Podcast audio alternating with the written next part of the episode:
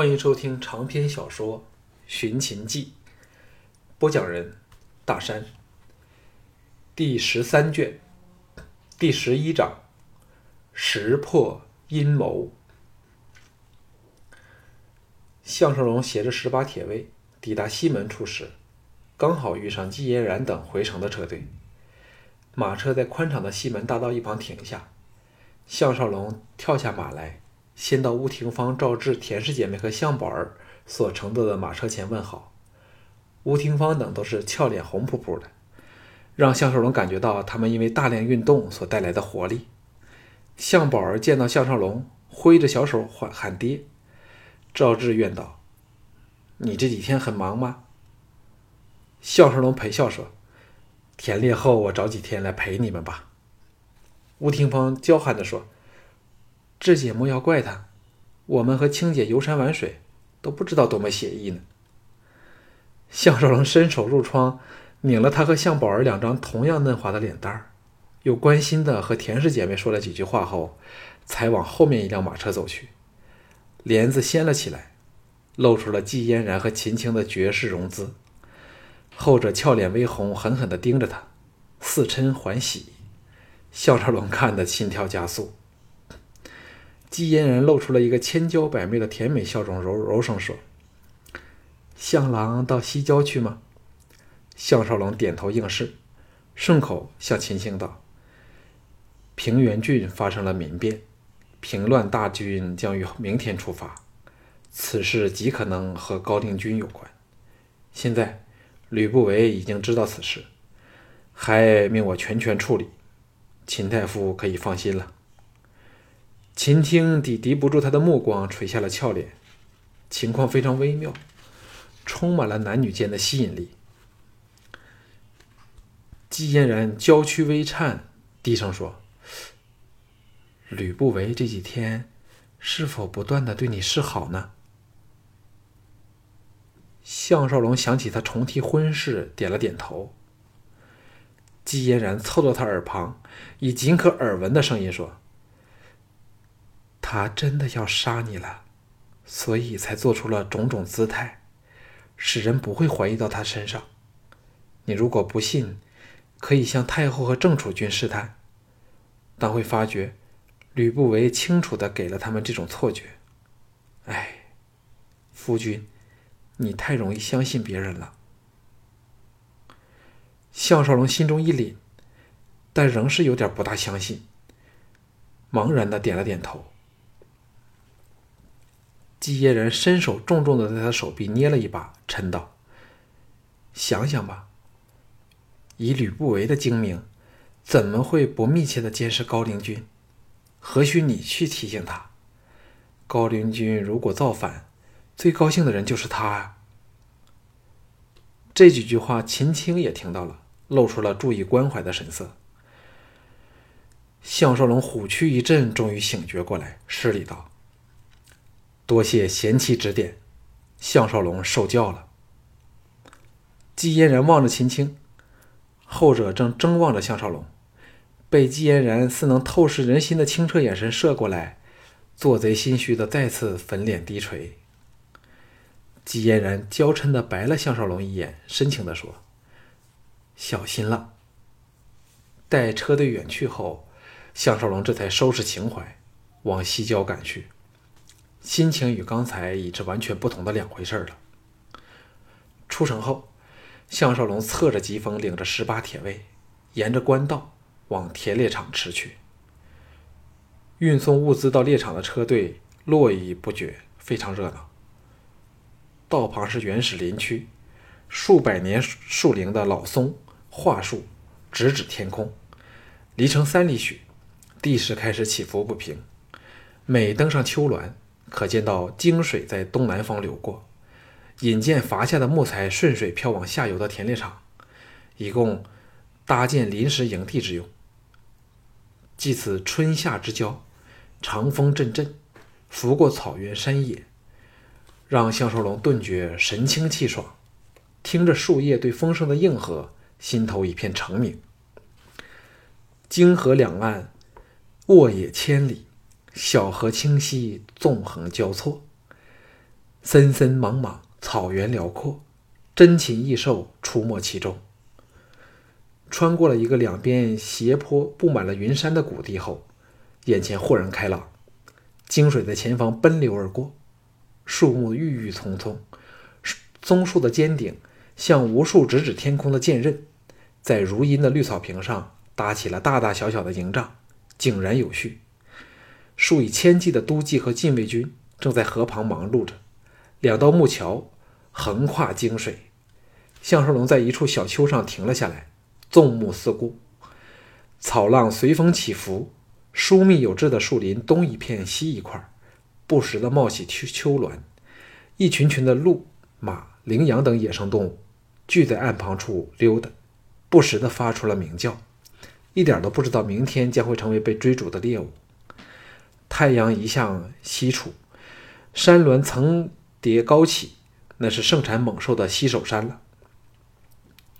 项少龙暗想：如果要在这种地方隐藏一支军队，由于有秋谷树木的掩护，应该是轻而易举的一回事儿。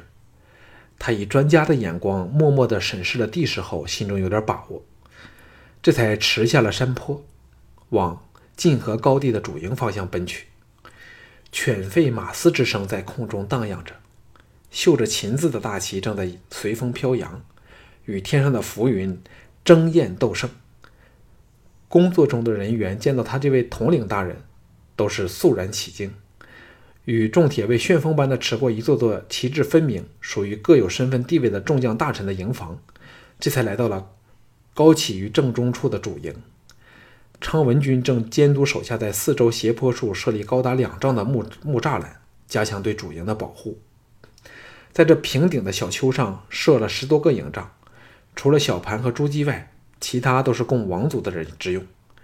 项少龙跳下马来说：“为何现在才加上了木高木栅栏？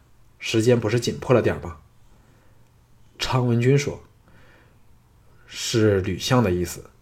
今天早上接到平原郡民变的消息后，他便下令让我督建木栅栏，限我明早前完成。”项少龙暗叫：“好险！”季嫣然说的不错呀。吕不韦对高陵君的阴谋早已是置诸在握，还装模作样来骗他，好叫他失了防备之心，以为吕不韦仍然倚重着他。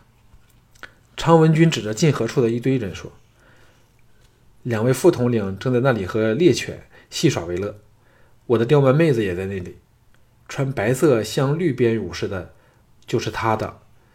皇子先监测的是陆丹儿。”接着低声说：“大哥和少龙说了吗？”项少龙微一点头，道：“咸阳这么多的年轻俊男，令妹没有一个看得上眼吗？像安谷西便是个比我更理想的人选呢。”昌文君叹说：“古稀却是个人才，与少龙各有千秋。问题是，他们自小就在一起玩耍，像兄妹多过于像情侣。”所以从没涉及男女之事。顿了顿，叙说：“我大秦和东方诸国很不相同，婚娶前男女欢好是平常的事儿。莹莹也和不少年轻的小子好过，但没有一段关系是长的。直到遇上你后，才认真起来。”项少龙审道：“他对管仲爷认真才对，你们俩兄弟硬把我架了上场，做这种吃力不讨好的事儿。”常文君陪笑说：“那只因为我两兄弟欣赏你罢了。嘿，我们都不知道多么宝贝这个妹子。其实老管也不错，看他的身手多矫健。他只是错跟了吕不韦吧？”远处传来喝彩声，管仲爷带起了假肢的护臂，闪动如神的与其中一头一头猎犬戏耍着。项少龙招来疾风说：“我去了。”昌平君忙招人牵马来，陪着他往众人围聚处驰去。在大队亲卫的追队下，两个人来到了人堆外围处下马。唐毅正在聚精会神地观察管仲爷跳跃的步伐，见到项少龙，神色凝重地走了过来，与昌文君打了个招呼后，示意项少龙随他远远地走开去。来到河旁的一堆乱石旁，说：“这家伙城府极深，在这种情况下仍可以把真正的实力收藏起来，这才是最可怕的地方。项少龙回头望去，点点头，同意说：“他是我所遇到的剑手中最危险的人物。这个人高深莫测，我从未见过他动气，或者是有任何震惊的表情。只是这种沉着的修养，我是自问不及的。”藤毅微笑道：“但你的长处却是不会轻敌呀。换了是京俊，便怎么都不信有人可以胜过他了。”项少龙笑道：“是了，这小子到哪里去了？”藤毅说：“采场去了。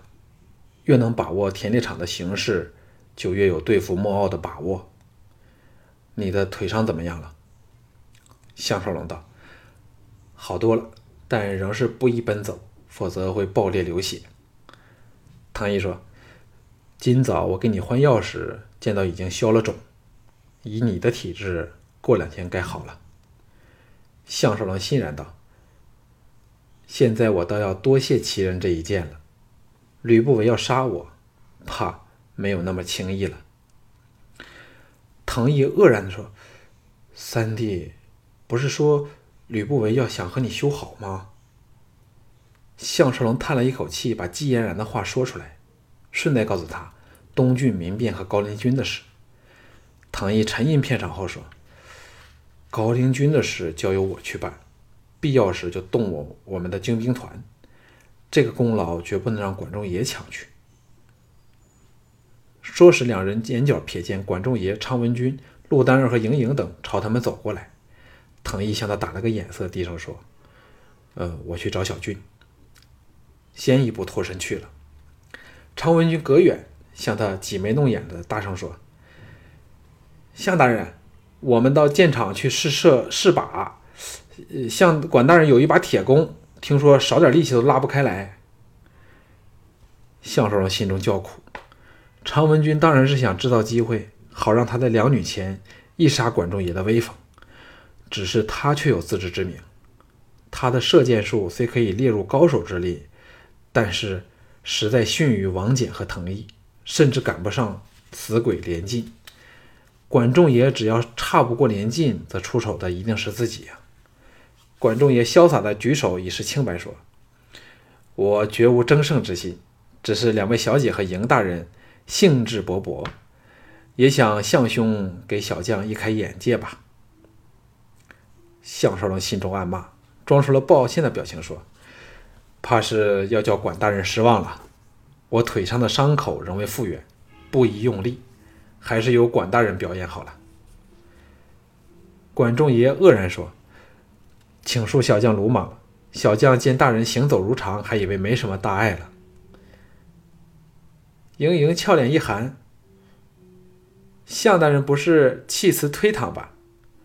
陆丹儿的低声了吐出了“胆小鬼”三个字，拉着盈盈不屑地掉头而去，并向管仲爷叫声说：“管大人，我们自己去玩耍吧。”管仲爷歉然施礼，随着两女去了。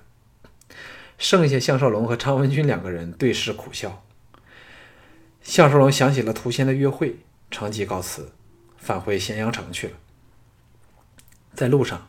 想起了两女不留情面的冷嘲热讽，并不觉得难受，只是奇怪自己变了很多。以前在二十一世纪混日子时，什么都是争强斗胜的，酒要喝最多，打架也从不肯认第二。但现在，这种好胜心已经大大的减弱了，事事都从大局着想，不会计较一时的成败得失了。所以，两女虽然对他态度恶劣。他仍不觉得是怎么一回事儿，或者这就是成熟了吧。回到咸阳，趁尚有点时间，先返回乌府，向陶芳问了周良兄妹的住处后，往遂往看视两人。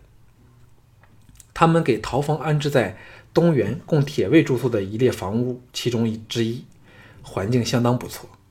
项少龙举步进入小厅时，秀美的周薇正在一角。踏着纺布具在织布，周良则坐在一张小几旁，把弄着一把似是手镯的奇怪铁器。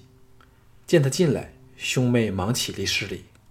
不知道是否出于同情心，项少龙特别关怀他们，先向周薇笑道：“周小姐是否是在为令兄织新衣呢？”周薇俏脸倏地红了起来，低头嗯了一声。项少龙大感奇怪，却不好意思追问他害羞的原因。坐到案几的另一边，找两个人坐下后，问周良说：“周兄把弄的是什么宝贝？”周良把那个铁器递给他说。这是供猎鹰抓力的护腕，你看。撸起了衣袖，把左腕送到他眼下，上面纵横交错着十多道伤疤。项少龙大感有趣地说：“原来周兄除了造船外，还是养鹰的专家。只是既有护腕，为何仍会被婴儿抓伤了呢？”周良道：“护腕是训练新鹰使用的。”到最后，练的拥儿懂得用力轻重了，才是高手。这些疤痕都是十五岁之前给抓下来的，此后就再也没有失手过了。项少龙道：“这么说，周兄是此中高手了。”周良颓然说：“是以前的事了，现在我对有点愧对婴儿啊，在他们逼人的目光下，我再也不敢做他们的主人了。”项少龙想了一会儿，说：“由今天起，周兄再也不用为口食奔波了，更不怕被人欺负。应该继续在这个方面加以发展，说不定会对我有很大的帮助。”周良兴奋起来，双眼发光地说：“相爷吩咐，小人无不遵从。嘿，以后你叫我做小梁便成了，小人不敢担当给相爷唤作周兄的。”项少龙正容说：“我从来没有把周兄视作外人，你不该叫我做相爷才对。敢问养鹰有什么秘诀呢？要多久才可以培养出一只猎鹰来？他们可以干些什么事儿？”周良整个人立即神气起来，傲然说：“嗯，首要之事就是相鹰，只有挑的鹰王鹰中的王者，能通人性，才不至于事倍功半。”接着就是耐心和苦心，养鹰必须得有由小养起，至少要一年的时间才成。嘿，使它打猎只不过是一般的小道，养鹰的最高境界是培育出通灵的战鹰，不但可以在高空追踪敌人、侦察虚实，还可以攻击偷袭，成为厉害的武器。现在轮到项少龙兴奋起来，说：“那就事不宜迟，周兄明天立即去寻找这个鹰王。”我派几个人陪着你，使你在行事上方便一点。周良欣然领命。项少龙见时间差不多了，道别离去。刚走出门口，周威追上来说：“项大人。”项少龙转身微笑说：“周小姐有何指教？”周威垂着俏脸来到他身前，和然道：“大哥有着落了。周威做些什么事儿才好嘞？”项少龙柔声说：“令兄是养鹰高手，小姐是第一流的织女，不是各司其职吗？”周薇的粉脸更红了，悠悠地说：“妾身希望能侍候大人，请大人恩准。只看他这个神态，就知道不是侍候那么简单，而是以身侍君。这也难怪他。”自己的的确是他理想的对象，加上他又有感恩图报的心意。项少龙微微一笑说：“这太委屈你了，让我想想吧，明天再和你说。”周薇倔强的摇头道：“除非项大人真的嫌弃我，怕妾身粗手粗脚，否则妾身决意终身为大人做事，做牛做马，侍候大人。”被这样秀色可餐的女孩子不顾一切的表示以身相许，要说不心动，实在是骗人的事儿。项少龙大感头痛，暗想暂时答应他吧，以后再看着办好了。轻叹一声说：“哎，真的折煞我项少龙了，暂时按照你说话办吧。不过话未说完，周围已经喜滋滋地截断他说：“谢大人恩准。”盈盈一拂，转身跑回屋内。项少龙唯有苦笑着出门去了。